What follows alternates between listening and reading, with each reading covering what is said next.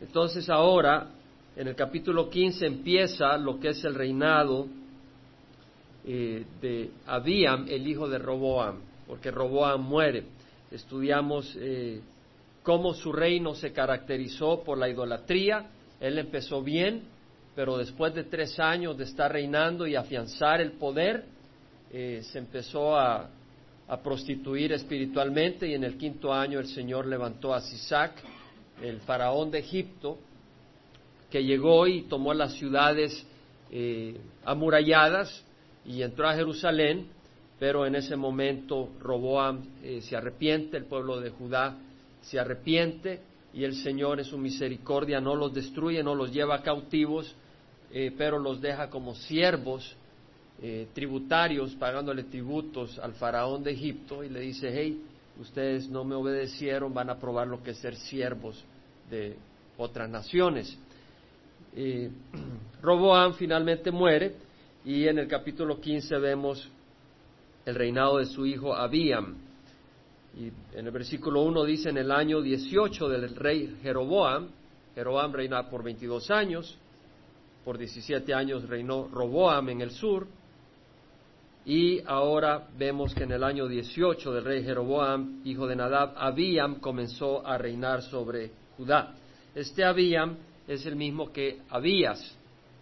De hecho, eh, si usted se va a Segunda de Crónicas 11:20, eh, se menciona como Abías. Dice, después de ella está hablando sobre Roboam, eh, y habla de sus mujeres y luego dice después de ella tomó a Maaca, hija de Absalón. Absalón era hijo de, de Maaca, que era hija del rey de Jesús. Entonces Absalón le puso a su hija Maaca también, y esta hija que es prima eh, de Abías, perdón, que es prima de Roboam, eh, se casa Roboam con ella, la toma como mujer, y vemos de que esta Maaca, hija de Absalón, le da a Abías como hijo. Y este es el Abías que vemos acá. Entonces dice el versículo 1 que habían comenzó a reinar sobre Judá. Estoy en Primera de Reyes 15. Primera de Reyes 15, versículo 1. Y en el versículo 2 dice, reinó tres años en Jerusalén y el nombre de su madre era Maaca, hija de Abisalom. Bueno, dice Abisalom, hay una variante en el nombre, pero es el mismo. Ahora, vamos a ver lo que hace Abías en lo que se caracteriza al principio de su reinado. Eh, de nuevo en Crónicas, capítulo 12, tenemos, perdón, capítulo 13, tenemos el principio de su reinado, la valentía de este hombre y cómo empieza supuestamente bien. Dice en el capítulo 13, vamos a ver 13, versículo 3, dice, Abías comenzó la batalla, es decir, hubo guerra entre el territorio, entre el imperio de Israel, el imperio del norte, y el imperio de Judá al sur. Habían guerras constantes. Lo dice la misma palabra. En el capítulo 12, versículo 15 dice hubo guerra continuamente entre Roboam y Jeroboam. Jeroboam al norte, Roboam al sur. Y luego, por supuesto, de sus descendencias. Versículo 3 dice, había comenzó la batalla, una batalla, no sabemos quién es el que la inició. Dice acá que la comenzó, pero no sabemos si había bajado Jeroboam con el propósito de entrar en batalla con ellos, pero es posible que sea Abías el que haya iniciado esta particular batalla, pero dice Abías comenzó la batalla con un ejército de valientes guerreros, cuatrocientos mil hombres escogidos, mientras que Jeroboam se puso en orden de batalla contra él con ochocientos mil hombres escogidos, valientes y fuertes. Entonces Abías se levantó en el monte Semaraim que está en la región montañosa de Efraín, y dijo, escuchadme Jeroboam y todo Israel. Les está dirigiendo no solo a Jeroboam, sino al ejército de Jeroboam. Lo que va a tratar de hacer es desanimarlos a la batalla y prácticamente que, que capitulen, que se den por vencidos. Dice el versículo 5, ¿no sabéis que Jehová, Dios de Israel, dio a David el reino sobre Israel para siempre, a él y a sus hijos con pacto de sal? Eh, la sal es un preservador, se usa para preservar carne, pescado, eh, y vemos que la sal se usaba en los sacrificios como un símbolo de la permanencia del, pacto. Y acá está diciendo, hey, eh, mira, Jehová le dio a David y a su descendencia el reinado. y con pacto de sal, es decir, con permanencia. Y luego dice, pero Jeroboam, hijo de Nabat, siervo de Salomón, hijo de David, se alzó y se rebeló contra su señor. Sabemos que Jeroboam se levantó contra Salomón. Y se juntaron con él hombres indignos y malvados que prevalecieron sobre Roboam, hijo de Salomón, cuando Roboam era joven y tímido, y no pudo prevalecer contra ellos. Aquí ya vemos de que está, empieza a desviar la cosa porque eh, Roboam no era tan joven, tenía 41 años, ¿verdad? Eso lo podemos leer en, la palabra. Y luego no era tan tímido, porque si leemos la condición que ocasionó la división, Roboam estaba recibiendo el reino, se fue a Sequem para recibir el reino y ser proclamado rey por todo Israel. Y cuando él llega allá, Jeroboam va con el grupo de Israel y le dice, hey, eh, tu padre nos trató con mano dura, aliviana un poco la mano y te vamos a servir. Entonces Roboam le pidió consejo a los ancianos eh, que habían servido como consejeros a Salomón y ellos le dicen, ¿sabes qué? Háblales con suavidad, háblales con amabilidad y ellos te van a servir. Pero él desechó el consejo de los ancianos y buscó el consejo de los jóvenes. Y los jóvenes le dijeron, ¿sabes qué? Diles así. Entonces vino Roboam y le dijo al pueblo de Israel que venía, a pedirle que alivianara la carga. Le dice, ¿sabes qué? Eh, mi padre eh, los trató con eh, dureza, pero yo les voy a añadir a la carga. Mi dedo meñique es más grueso que los muslos de mi padre. mi padre los castigó con latigazos, yo los voy a castigar con escorpiones. Entonces yo no creo que era muy tímido Roboam para poder haber hablado así. pero vemos acá de que este Abías está tratando de distorsionar un poco las cosas, no tiene la, no tiene su criterio claro y dice, ahora vosotros intentáis resistir el reinado de Jehová que está en manos de los hijos de David, porque sois una gran multitud y tenéis con vosotros los becerros de oro que Jeroboam os hizo por dioses. Es decir, Parece acá de que este hombre Abías quiere estar en control de todo el territorio de Israel. Sabemos de que fue Dios quien le quitó los diez, las diez tribus a, a Roboam. O sea, no fue simplemente Jeroboam que le quitó las diez tribus. Dios se las había dado. Él había levantado al profeta Silonita, ahí a Silonita, y le había dicho, hey, Salomón, tú te, eh, comportaste así y el Señor te va a quitar diez tribus. Entonces, eh, no es así nomás, sino que era la mano de Dios que había quitado a las diez tribus. De hecho, cuando Roboam quiso pelear, eh, Dios le mandó a parar y le dijo, hey, no pelees contra Jeroboam, este es, mi, este es este resultado de mi mano. Entonces vemos acá que había, se está distorsionando un poco las cosas, las diez tribus le pertenecían a Jeroboam, esa fue la, decisión de Dios. Sin embargo, este hombre viene y, se queja, se queja y les dice a, Jeroboam y a su grupo, no habéis echado fuera a los sacerdotes de Jehová, los hijos de Aarón y los levitas, y es cierto, Jeroboam echó afuera a los levitas y a los sacerdotes, ¿para qué? Para que no, porque tenía miedo que la fidelidad de los sacerdotes y los levitas iban a hacer que el pueblo de Israel se unieran a las filas eh, de Roboam, y entonces él iba a dejar de ser rey. Él tenía miedo, sin embargo Dios le había dado esas diez tribus, él tenía que confiar en Dios y ser fiel a Dios, lo que no hizo. Él se dedicó a la idolatría y, vemos cómo Dios trata con él. Pero acá vemos acá a Abías eh, exponiendo la maldad de Jeroboam y dice cualquiera que venga a consagrarse con un novillo y siete carneros, aún éste puede llegar a ser sacerdote de los que no son dioses. Es decir, le dice, hey, tú, tú contratas a los sacerdotes, no son aquellos que son descendientes de Aarón, no son aquellos que son descendientes, tú, tú los tienes a sueldo. Y cada mañana y cada tarde queman holocaustos e incienso aromático a Jehová. Perdón, el versículo 10. Más en cuanto a nosotros, Jehová es nuestro Dios y no le hemos abandonado y los hijos de Aarón sirven a Jehová como sacerdotes y los levitas son su, los levitas en su función. Él declara su fidelidad a Jehová. Es lo que está haciendo Abías. Y cada mañana y cada tarde queman holocaustos e incienso aromático a Jehová, y el pan está colocado sobre la mesa limpia, y el candelabro de oro con sus lámparas para ser encendidas cada tarde, porque nosotros, no guarda, porque nosotros guardamos las ordenanzas de Jehová nuestro Dios, pero vosotros le habéis abandonado. declara su fidelidad a Jehová. Ahora entendamos que quién fue el padre de Abías. Roboam. Amén. O sea, él es el descendiente eh, de Salomón por parte de Roboam. Roboam fue su padre. Roboam muere y acá está Abías. Y dice, hey, nosotros eh, guardamos la ordenanza. Sin embargo, Roboam se había prostituido. Entonces Abías es el hijo de su abuelo, trajo idolatría. Su abuelo fue apóstata, Salomón fue apóstata.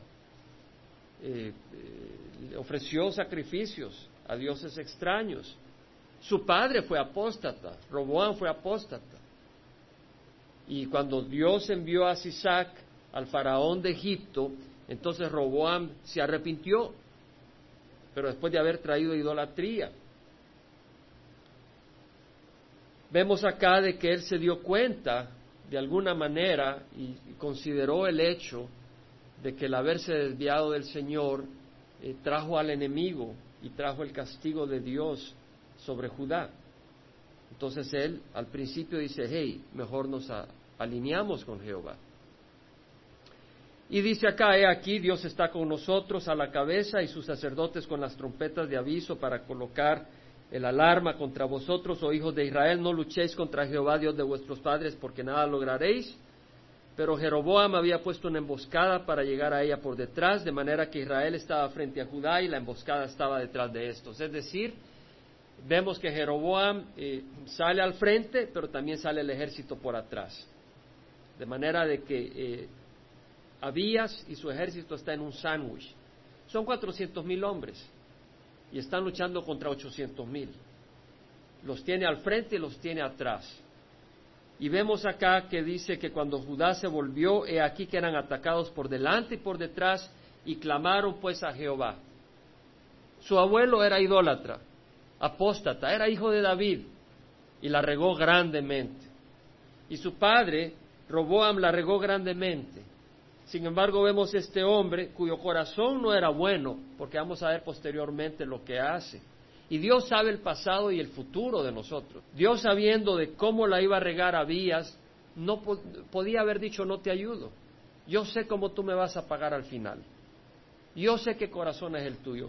Pero en ese momento, en esa circunstancia, Abías clama a Jehová. Y el pueblo de Judá clama a Jehová. Y Dios lo salva. Dios sabía quién iba a ser Abías. Sin embargo, en ese momento Dios lo salva. Y los sacerdotes tocaron las trompetas. Los hombres de Judá lanzaron el grito de guerra y sucedió que mientras los hombres de Judá lanzaban el grito de guerra, Dios hirió a Jeroboam y a todo Israel delante de Abías y de Judá. Y huyeron los hijos de Israel delante de Judá y Dios los entregó en sus manos. Estratégicamente estaban derrotados. 400 mil contra 800 mil, estaban derrotados por número y estratégicamente. La estrategia de Jeroboam fue superior. Él no tenía razón para decir mi padre, mi abuelo y ni su propio corazón. Pero él clamó al Señor. Él clamó al Señor y dijo, hey, nosotros queremos seguir a Dios. Y clamó al Señor. Y Dios le salva. Abías y su gente los derrotaron con una gran matanza y cayeron muertos quinientos mil hombres escogidos de Israel, una gran matanza, fratricida. Así los hijos de Israel fueron humillados en aquellos tiempos y los hijos de Judá prevalecieron porque se apoyaron en Jehová, Dios de sus padres. Y Abías persiguió a Jeroboam y le tomó varias ciudades, Betel con sus aldeas, que estaba en, en Benjamín, Gesana con sus aldeas y Efrón con sus aldeas. Jeroboam no volvió a recuperar poder en los días de Abías y Jehová lo hirió y murió. Aparentemente Dios lo hirió eh, en la batalla, pero no murió inmediatamente. Sabemos que Abías reinó por tres años. Entonces él entró a reinar en el año 18 de Jeroboam, el 18, 19 y 20. Jeroboam reinó por 22 años, quiere decir que no murió inmediatamente. Abías se hizo poderoso y tomó para sí catorce mujeres y engendró a veintidós hijos y dieciséis hijas. Los demás hechos de Abías y sus caminos y sus palabras están escritos en la historia del profeta Ido. Lo que vemos acá es el Señor y el carácter del Señor. Nosotros estudiamos el domingo pasado cómo nuestro Dios es un Dios bendecidor y a veces eh, no tenemos eso en nuestro corazón y no lo entendemos. Y es importante conocer a qué Señor servimos.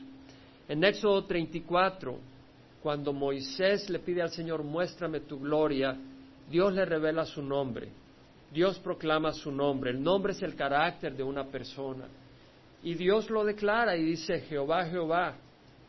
Y puede acompañarme a, Éxodo 34, 6 y 7. Jehová, Jehová, Dios compasivo y clemente. La palabra clemente acá es lleno de gracia. Ya explicamos lo que es la gracia. Misericordia es no recibir lo que merecemos. Merecemos castigo, no lo recibimos, pero gracia es recibir lo que no merecemos, la bendición de Dios que no merecemos. Y vemos que dice Jehová, Jehová Dios compasivo y misericordioso, lento para la ira y abundante en misericordia y verdad. Este es el Dios que servimos. Nunca nos olvidemos de eso. Es un Dios de misericordia. Es un Dios compasivo. Yo quiero saber eso. Yo quiero ser recordado de eso. Porque cuando veo mis imperfecciones, existe el deseo de salir huyendo. Pero la palabra del Señor nos revela a qué Dios servimos. Dice Jehová, Jehová, Dios compasivo y clemente, lento para la ira y abundante en misericordia y verdad. Salomón la regó, Roboam la regó, y el corazón de Abías no era bueno como lo vamos a leer. Pero Dios siempre está buscando una oportunidad para mostrar su misericordia. El que guarda misericordia millares, el que perdona la iniquidad, la transgresión y el pecado, la iniquidad, la maldad. O sea, ser inicuo, ser malvado. El que perdona la iniquidad, la transgresión, tú rompes la ley, no cometas adulterio. Y vas, no robes y le robas a tu jefe. Él perdona al corazón contrito. O sea, la clave es el perdón, es el arrepentimiento. Pero Él perdona. El que perdona la iniquidad, la transgresión. Es decir, tu pecado no es lo que te va a separar de Dios. Es tú darle la espalda a Jesucristo. Porque Dios envió a Jesucristo. Claro, el pecado nos separa de Dios, pero Dios envía a Jesucristo para que Él te lave de tus pecados. Entonces lo que nos separa de Dios es nuestra dureza y de nuestro rechazo de la sangre de Jesús. Porque Él dice que Él perdona la transgresión, la iniquidad, la transgresión y el pecado, pero no tendrá por inocente, dice, al culpable, el que castiga la iniquidad de los padres sobre los hijos y sobre los hijos de los hijos hasta la tercera y cuarta generación. Es decir, ¿quién es el culpable? Es aquel que rechaza la sangre de Jesús. Porque tú puedes pecar, no, que, no es que te digo que peques, pero tú pecas. Y Dios dice que Él perdona la iniquidad, Él perdona la transgresión y el pecado. Pero si tú rechazas el camino, tú rechazas a Jesús, rechazas la sangre de Jesús, tú quieres ser rey de tu corazón. Porque para aceptar la sangre de Jesús tienes que aceptar a Jesús como Señor de tu vida. Tú quieres reinar en tu corazón, eres inicuo y la iniquidad eh, será castigada. No tendrá por inocente al culpable, castiga la iniquidad de los padres sobre los hijos. Ahora, tú dices, bueno, entonces Dios es injusto, ¿por qué va a castigar la iniquidad del padre sobre los hijos y sobre los hijos de los hijos? Bueno, imagínate que hay un grupo que son hijos de alcohólicos. Imagínate que ellos asumen que todos ellos tienen una tendencia al alcoholismo. Y existen dos escenarios. Uno donde tú los adoptas y les ayudas a crecer odiando el alcohol y, mostrándoles lo que es bueno, lo que es correcto. Y tienes otro grupo que los adopta con licor, con desorden. ¿Quién cree que va a tener más éxito, más posibilidad de no entrar en el alcohol? Entonces, si tú en tu hogar estás rechazando al Señor, si tú en tu hogar eh, no quieres nada que ver con Dios, eh, tú estás, es decir, el hombre es malvado de corazón. El hombre tiene un corazón, tenemos un corazón malvado. Entonces, si nosotros no traemos a Jesucristo a nuestro hogar, y traemos el mundo y el pecado, es una cadena que sigue y sigue y sigue. Y acá lo dice el Señor, ¿eh? castigo la iniquidad de los padres sobre los hijos y sobre los hijos de los hijos hasta la tercera cuarta generación. Pero nuestro Dios es compasivo. Vamos a ir a Primera de Reyes 15 y vemos este Abías que muestra fidelidad al Señor. Si fuera a mí, si fuera yo, cuando veo lo que hace después, si yo fuera Dios, yo no le hubiera dado un chance a Abías. He dicho, ¿qué te voy a dar una mano si ya sé cómo vas a hacer? Usted se pone a pensar en Jesucristo, que Judas lo iba a traicionar y Jesús lo sabía desde el principio y Jesús le mostró amor a Judas y le dio poder para hacer milagros y sanar y lo abrazó y comió con él sabiendo que un día lo iba a traicionar. Nuestro Dios es compasivo y misericordioso. Nuestro Dios es sincero, es decir, Jesús fue sincero cuando le mostró amor a Judas y tuvo paciencia con él. Y vemos acá de que el Señor es paciente. El versículo 3 dice que Abías anduvo en todos los pecados que su padre había cometido antes de él, y su corazón no estuvo dedicado por entero a Jehová su Dios como el corazón de su padre David. Pero por amor a David, Jehová su Dios le dio una lámpara en Jerusalén, levantando a su hijo después de él y sosteniendo a Jerusalén. Vemos que el Señor no destruye a Israel, es decir, a la tribu de Judá. No los destruye a pesar de que ellos se lanzan a la idolatría. Veamos el versículo 23 y 24 de Primera de Reyes. Esos son los pecados en que andaba Roboam. Versículo 22, el tiempo de Roboam, rey de Israel, papá de Abías, hijo de Salomón, Judá hizo lo malo ante los ojos de Jehová y le provocaron a celos, edificaron lugares altos para idolatría, pilares sagrados, aceras, que eran eh, símbolos de madera de la diosa acera, eh, eran ídolos que mostraban inmoralidad, Hubo en la tierra sodomitas de cultos paganos, hicieron conforme a las abominaciones de las naciones que Jehová había echado delante de los hijos de Israel. Vemos la idolatría que trajo eh, Roboam y vemos que Abías hace lo mismo. Después de haber dicho que ellos se eh, respaldaban el Señor, vemos acá el corazón de Abías y vemos el corazón de Dios que no lleva a, Judá al, al exilio. Él es paciente. Él había dicho que si ellos lo abandonaban, Él los iba a abandonar y que iban a ir al exilio. Pero Dios está mostrando paciencia.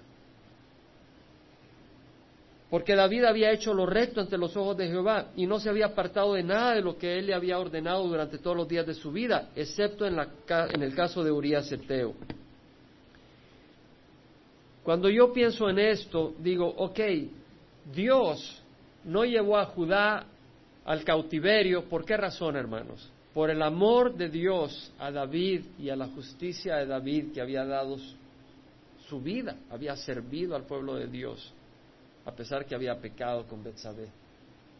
Pero Dios, por amor a David y a la memoria de David, le mostró gracia al pueblo de Judá.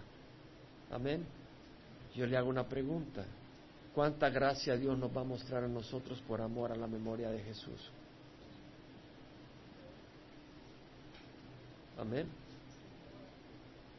Es importante.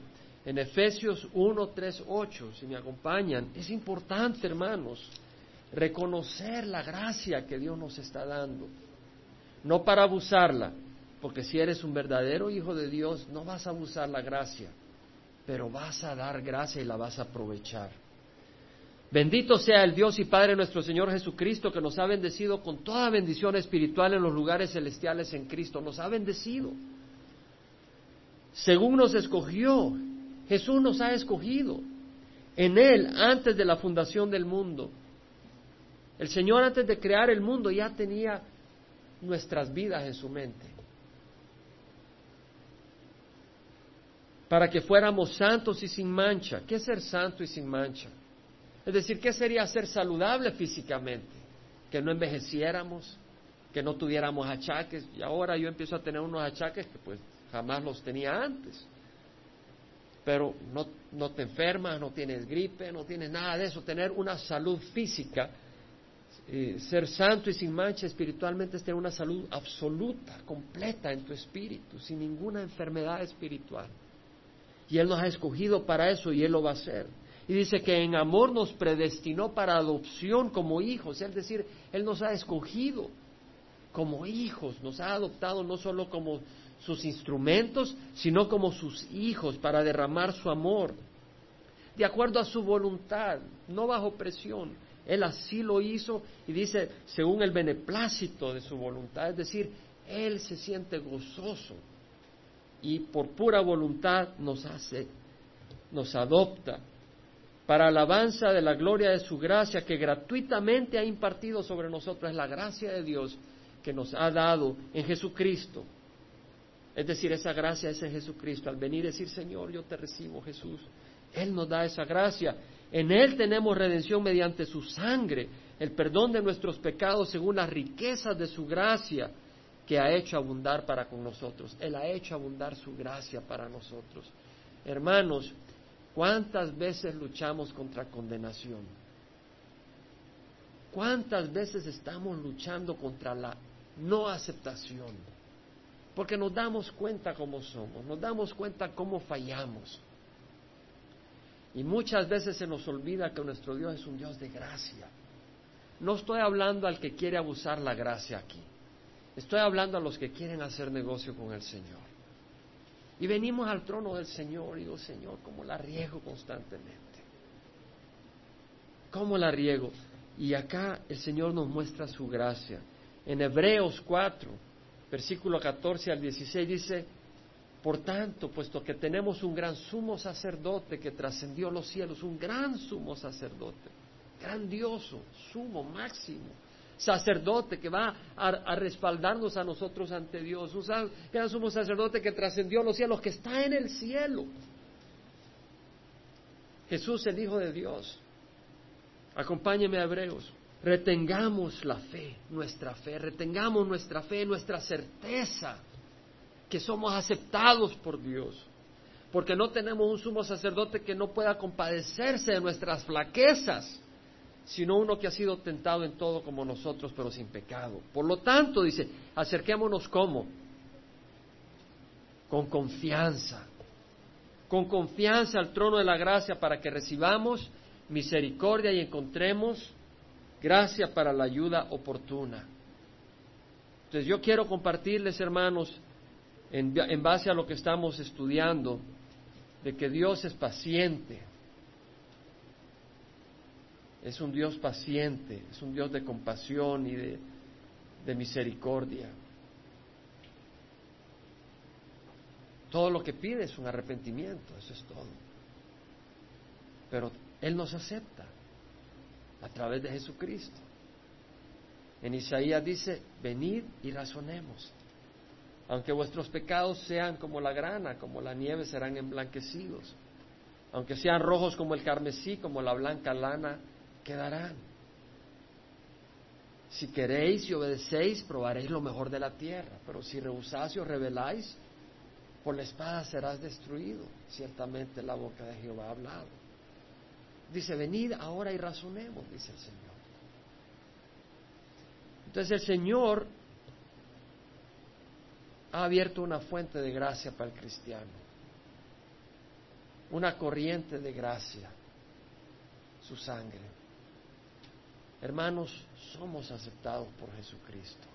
Versículo 9, vamos a ver el, el reinado de su hijo Asa no vamos a terminarlo, pero vamos a empezar y quiero compartir algunas áreas. En el año 20 de Jeroboam, rey de Israel, Ansa comenzó a reinar sobre Judá. ¿Cuántos años reinó Abías? No, no hablen fuerte, hermanos. Aquí no disparamos si alguien se equivoca. Tres. Tres años. Yo creo que el Señor le dijo, ¿sabes qué? Tú has sembrado maldad y vas a cosechar maldad. A los tres años lo quitó. No le dio una vida larga. Dice la palabra del Señor, honra a tu padre y tu madre para que prosperes y tus días sean prolongados en la tierra que el Señor tu Dios te da. El Señor puede cortar tus días. El Señor actúa y nuestra vida está en sus manos. Así que le recortó la vida a Abiam. Había, solo duró tres años. De hecho, fueron menos de tres años. Fueron, estuvo en tres años gobernando, pero en total fueron menos de tres años. Porque empezó en el año 18, 19, en el 20 de Jeroboam ya estaba muerto y entró su hijo Asa a reinar. O sea que 18, 19, 20, 18 al 19 es uno, 19 al 20 son dos años completos, dos años completos y un poquito más. Pero no cumplió ni los tres años de gobierno. En el año 20 de Jeroboam, rey de Israel, Asa comenzó a reinar sobre Israel. Reinó 41 años en Jerusalén y el nombre de su madre era Maaca, hija de Abisalom. Parece que hay un error. Porque Abisai era hijo de quién? Maaca, hija de Absalón. Y acá dice que su hijo Asa era hijo de Maaca, hija de Absalón. Lo que pasa es de que la madre se podía también referir a la abuela, descendiente materna, descendiente de la línea maternal de Maaca, y eso es lo que está diciendo. No hay contradicción, simplemente hablando de que Maaca era su, su progenitor. Asa hizo lo recto ante los ojos de Jehová como David su padre. Acá vemos a alguien que rompe la cadena, el ciclo de maldad. Salomón la regó. Vemos que Roboam la regó. Vemos que Abisai la riega finalmente y de una manera terrible. Vemos que Asa dice, no, yo voy a servir a Jehová. Y lo hace de una manera maravillosa.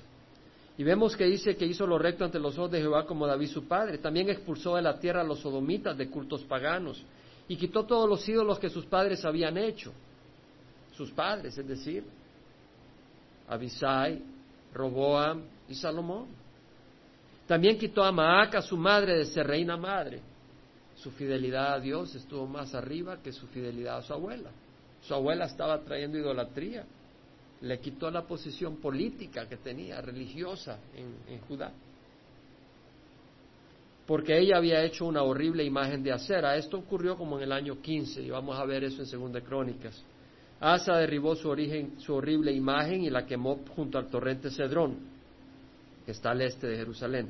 Pero los lugares altos no fueron quitados. Cuando dice que los lugares altos no fueron quitados, se refiere a lugares altos dedicados a Jehová. Él quitó los lugares altos que estaban dedicados a otros ídolos, a ídolos y a, otros dioses.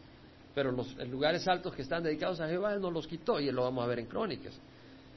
Sin embargo, el corazón de Asa estuvo dedicado por entero a Jehová todos sus días y trajo a la casa de Jehová las cosas consagradas por su padre y sus propias cosas consagradas, plata, oro y utensilios. Hasta aquí nos vamos a quedar en lo que es Asa, no vamos a terminar el estudio ahorita, vamos a pasar a Segunda Crónicas. Vemos acá que Asa es un rey que empieza bien y sirve al Señor de corazón, haciendo limpieza, es decir, su fe se prueba por sus obras. Él hace limpieza. Tú dices, yo soy cristiano, bueno, acá en la iglesia, pero ¿qué en tu casa? ¿Qué es lo que ves cuando enciendes la televisión? ¿Qué tipo de revistas, qué tipo de ropa compras? ¿Qué tipo de conversación tienes? Ahora, si tú limpias muestra de que hay una fe verdadera, una prueba de que hay una fe. Segunda de Crónicas, capítulo 14, vemos la rectitud de Asa.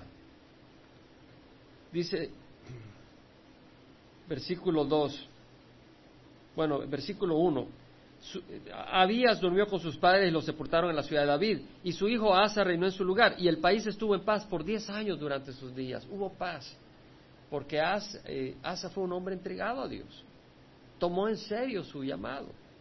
Y Asa hizo lo bueno y lo recto ante los ojos de Jehová su Dios. Qué bonito que podamos recibir esa comendación de Dios, porque es Dios quien escribe esto, a través del escritor bíblico.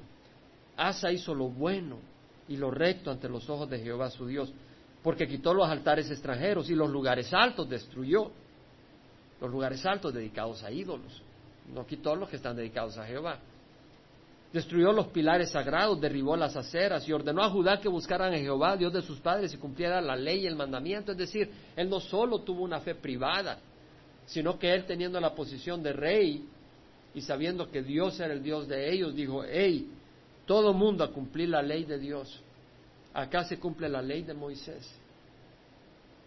Somos el pueblo de Dios. Y quitó los lugares altos y los altares de incienso de todas las ciudades de Judá, y bajo él el reino estuvo en paz. Y edificó ciudades fortificadas en Judá. Es decir, fortaleció la tierra. Ya que el país estaba en paz y nadie estaba en guerra con él durante aquellos años porque Jehová le había dado tranquilidad. Diez años de paz. Dijo pues a Judá, edifiquemos estas ciudades y cerquémosla de murallas y torres, puertas y barras. La tierra es aún nuestra porque hemos buscado a Jehová nuestro Dios. Reconoce que Dios lo está favoreciendo. Le hemos buscado y Él nos ha dado tranquilidad por todas partes. Públicamente reconoce que Dios los está bendiciendo por haberlo buscado. Este es, este es Asa. Dice, Dios nos está bendiciendo. Asa tenía un ejército de trescientos mil hombres de Judá que llevaban escudos grandes y lanzas y doscientos ochenta mil de Benjamín. ¿Se acuerdan que Abías tenía un ejército de cuatrocientos mil? Este tiene un ejército de quinientos ochenta mil. Habían prosperado. Ahora vemos algo interesante. Salió contra ellos Sera el etíope con un ejército de un millón de hombres y trescientos carros y vino hasta Maresa. Y Asa salió a su encuentro y se pusieron en orden de batalla en el valle de Cefana junto a Maresa. Entonces Asa invocó a Jehová su Dios. Vemos que Jehová es su Dios. Y dijo, Señor, no hay nadie más que tú para ayudar en la batalla entre el poderoso y los que no tienen fuerza. Ayúdanos, oh Jehová, Dios nuestro, porque en ti nos apoyamos y en tu nombre hemos venido contra esta multitud. Tenía que defender al pueblo de Israel, al pueblo de Judá. Él no buscó la batalla, el etíope viene en batalla con un ejército de un millón de hombres. Asa no estaba buscando la batalla, Asa estaba contento, estaban adorando a Dios, estaban fortificando Judá. Pero el enemigo aparece con el propósito de destruirlos. Y Asa dice, no tenemos fuerza. Tú eres nuestro Dios, en ti nos apoyamos, sálvanos. Oh Jehová, tú eres nuestro Dios, que no prevalezca hombre alguno contra ti. La batalla no es contra nosotros, Señor, es contra ti porque tú eres nuestro Dios que no prevalezca el enemigo contra mí, que no prevalezca el enemigo contra nosotros porque somos tu pueblo y tú eres fiel. Y tú nos has llamado, tú nos has escogido y te hemos puesto como nuestro Dios. Que no prevalezca el enemigo. Y Jehová derrotó a los etíopes delante de Asa y delante de Judá y los etíopes huyeron. Y Asa y el pueblo que estaba con él los persiguieron hasta Gerar y cayeron tantos etíopes que no pudieron rehacerse porque fueron destrozados delante de Jehová y delante de su ejército y recogieron muchísimo botín. Vino una batalla contra ellos, ellos clamaron a Jehová y de esa batalla salieron más ricos que cuando entraron. Destruyeron todas las ciudades alrededor de Gerar porque el terror de Jehová había caído sobre ellos. Dios los había asustado. Y saquearon todas las ciudades que habían pues había mucho botín en ellas. También hirieron a los que poseían ganado y se llevaron gran cantidad de ovejas y camellos. Entonces regresaron a Jerusalén. Pero esto trae preguntas. Y es lo que hablábamos donde no ni ayer en la reunión de oración. Y la pregunta es esta. ¿Por qué Dios permite que venga un ejército con recursos más fuertes que los de ellos? Dios podía haberle dado a Judá un ejército de dos millones de hombres. De manera que cuando viniera el enemigo, simplemente se los barren. Un ejército de dos millones de hombres, los barren y acaban con el enemigo. Pero ¿qué es lo que vemos acá? Asa está haciendo lo correcto. Asa está sirviendo a Dios. Asa ha sido prosperado, su pueblo ha prosperado porque le están sirviendo al Señor. Y en medio de eso viene un enemigo superior a ellos. y Asa se haya sin fuerza. Asa se haya descorazonado. Se haya sin poder salir adelante. Y la respuesta la hallamos es que si el poder nuestro depende de nuestros recursos, nuestros recursos son limitados, nuestro poder es limitado. Pero si el poder nuestro depende de Dios, entonces nuestro recurso es infinito. Si el poder nuestro depende de nuestro recurso, no le podemos hacer frente a Satanás, porque Él es más poderoso que nosotros. Si el poder nuestro está en Dios, podemos hacerle frente a Satanás, porque Dios es más poderoso que Satanás. Entonces, lo que vemos es que Dios trae al cristiano y a su pueblo a situaciones donde no puede, por una razón adicional. Y la voy a compartir. Primero en Romanos 28, 31, ¿qué nos dice el Señor? Que si Dios está por nosotros, ¿quién contra nosotros? Si Dios está por nosotros, ¿quién contra nosotros? A veces las situaciones son difíciles. Y es importante saber que Dios está por ti. Saber que, hermanos, hay momentos en que la situación es negra. Y ahí nos agarramos de las verdades de Dios. Y saber que Dios está por ti es maravilloso. No que tienes recursos, porque los recursos te pueden fallar, los puedes mal usar. Puedes tener una espada maravillosa, pero puedes fallar en cómo usarla. Pero si Dios está por ti, ¿quién contra ti? Él te va a garantizar la victoria. Y eso es importante. En segunda de Corintios vemos a un siervo de Dios que como Asa se encuentra en una situación donde él no puede. Segunda de Corintios, capítulo 1. Dice Pablo, la tenemos todos. No queremos que ignoréis, hermanos, acerca de nuestra aflicción sufrida en Asia. Este no es cualquier otro nombre que no sabe lo que es sufrir. Pablo naufragó, lo apedrearon, lo perseguían, lo azotaron, le tiraban polvo al aire y lo perseguían para matarlo. Y acá dice, hermanos, nuestra aflicción sufrida en Asia cuando estuvo en Éfeso.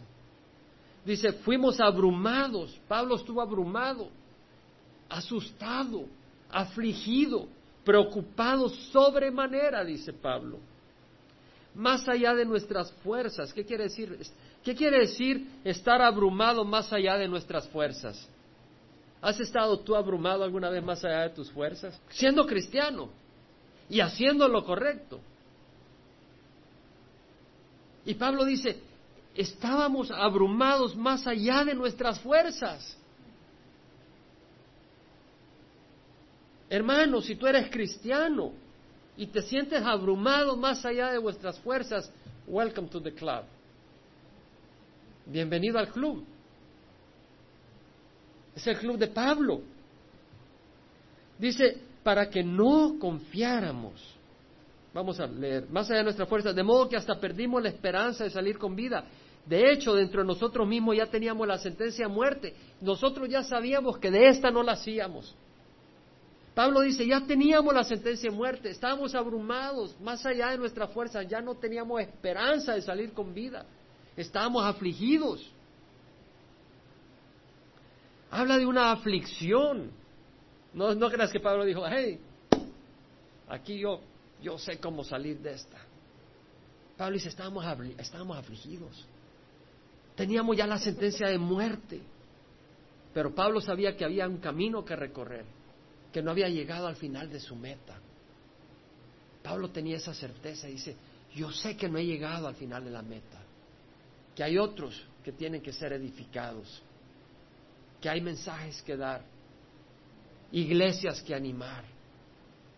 Y Pablo dice,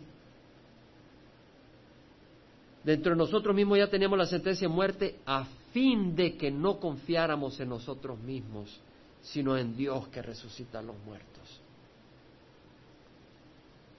¿Cuál es el propósito?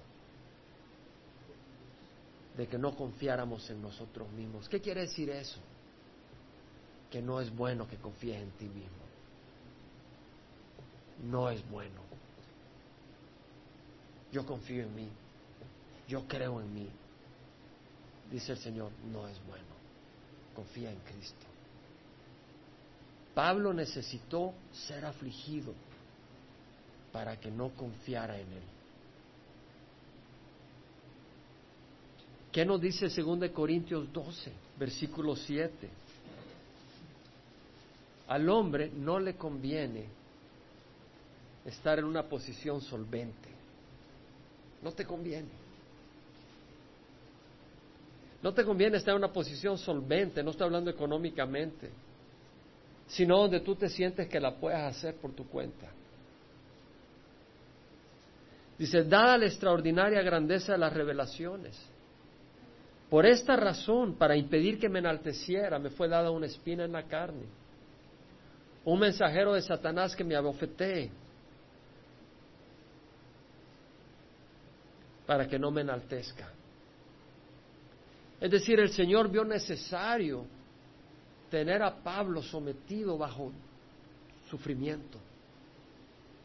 Porque él había tenido revelaciones maravillosas. Y Pablo mismo era capaz de ser un pésimo servidor de Dios, aparte de estar en una posición quebrantada. ¿Me explico? ¿Me explico?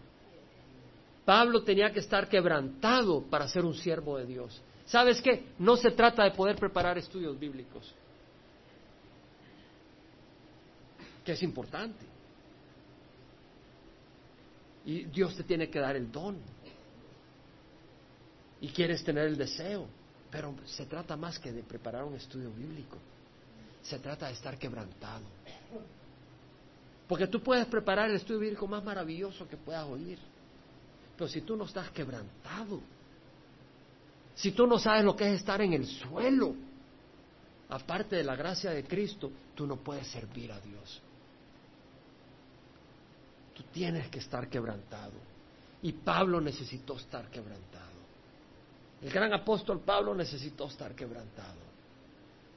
Por eso dice, dada la extraordinaria grandeza de las revelaciones, por esta razón, para impedir que me enalteciera, me fue dada una espina en la carne, un mensajero de Satanás que me afete para que no me, enaltezca, no me enaltezca. Acerca de eso tres veces le pedí al Señor que lo quitara de mí y él me dijo, mi poder se manifiesta en la debilidad, te basta mi gracia. Por tanto, gustosamente, muy gustosamente me gloriaré más bien en mis debilidades para que el poder de Cristo more en mí. Pablo pudo tener ese entendimiento mental,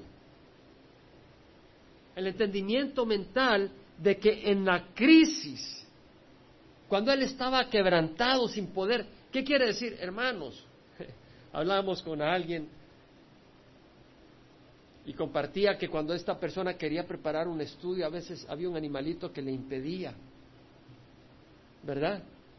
Hey, Pablo tenía un aguijón en la carne y él escribió escritura.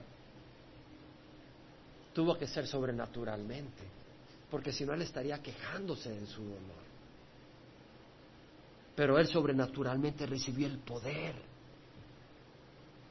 Quiere decir de que naturalmente Pablo diría, yo no quiero salir a compartir hoy. Yo no sé cuál era su aflicción, sus ojos, su dolor, no sé. Yo quiero buscar un médico, o quiero que me anestesien o algo. Pero Pablo dice, a servir a Dios. Pero no tengo ganas, me siento quebrado. A servir a Dios. Y en el poder de Dios predicó. En el poder de Dios enseñó, porque él quería vivir para Cristo. Para mí el vivir es Cristo y el morir es ganancia. El deseo de Pablo era, eh, Pablo amaba a Dios. Entonces él aceptó estar quebrantado. Lo único que te va a tener en una posición quebrantada es el amor a Dios. Y ahí se conocen los hijos de Dios de los hijos de este mundo. El Hijo de Dios se queda en el altar, un sacrificio vivo y aceptable, agradable a Dios. Los hijos del mundo, hueso, esto está muy caliente para mí. Vámonos a Hawái. Es dependiendo. ¿A quién amas? ¿Quién es tu Dios? Y si tu Dios es Jesucristo, tú te quedas en el fuego. Y Dios usa el fuego para poder usarte. Dios usa el fuego para poder usarte. Hermanos, el cristianismo no es cuestión de cerebro. Claro, amas al Señor tu Dios con todo tu corazón, con toda tu alma, con toda tu mente, pero no solo es un ejercicio intelectual. Es más que eso. Y Dios está en el negocio de transformarnos.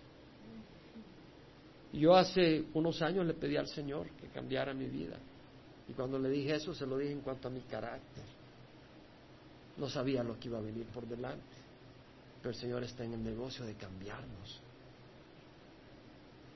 No me gusta el proceso, pero es el único proceso que Dios usa.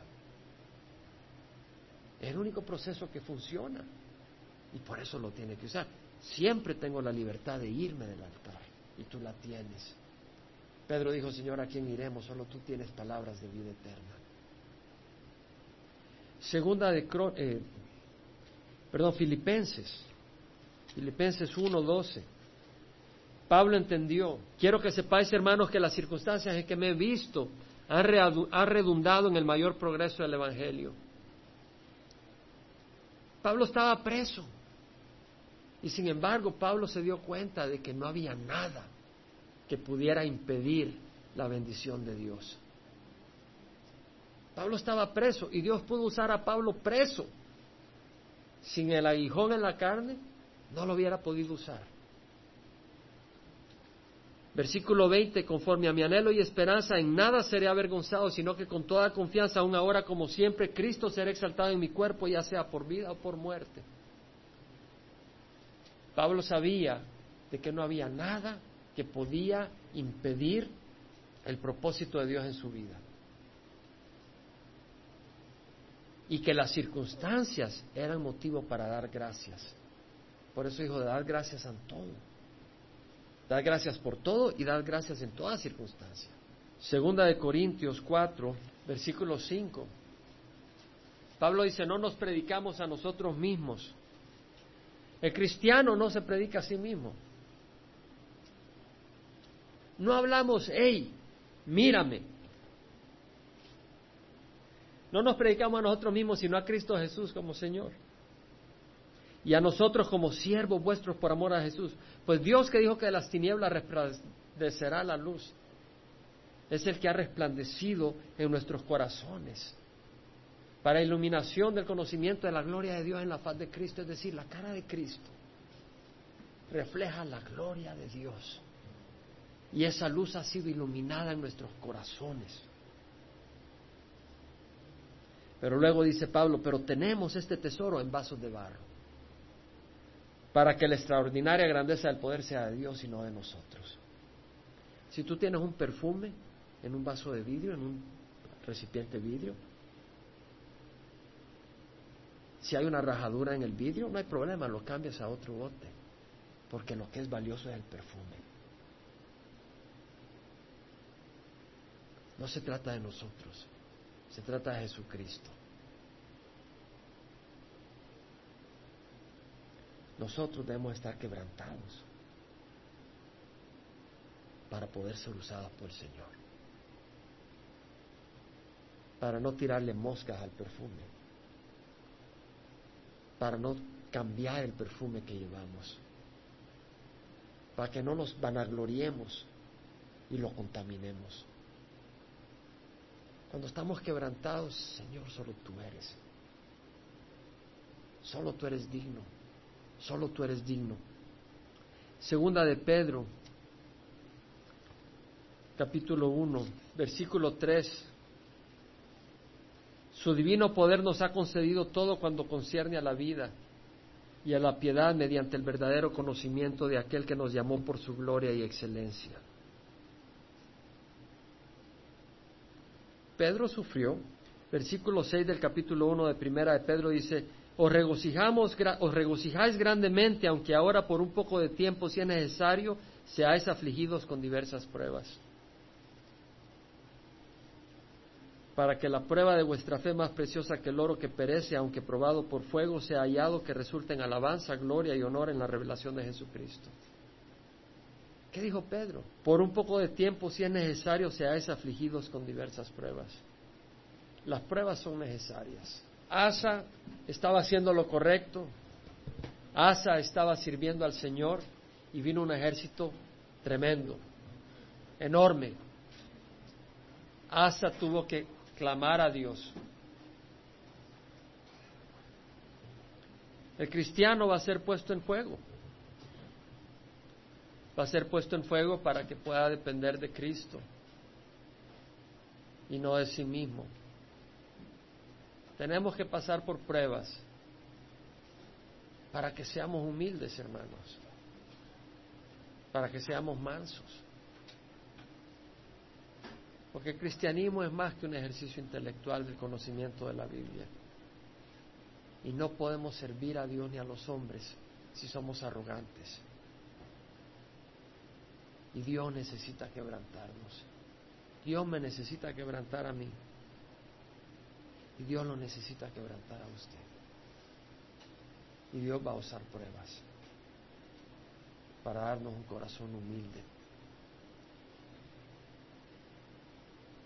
A este miraré, aquel que es humilde y contrito y que tiembla ante mi palabra.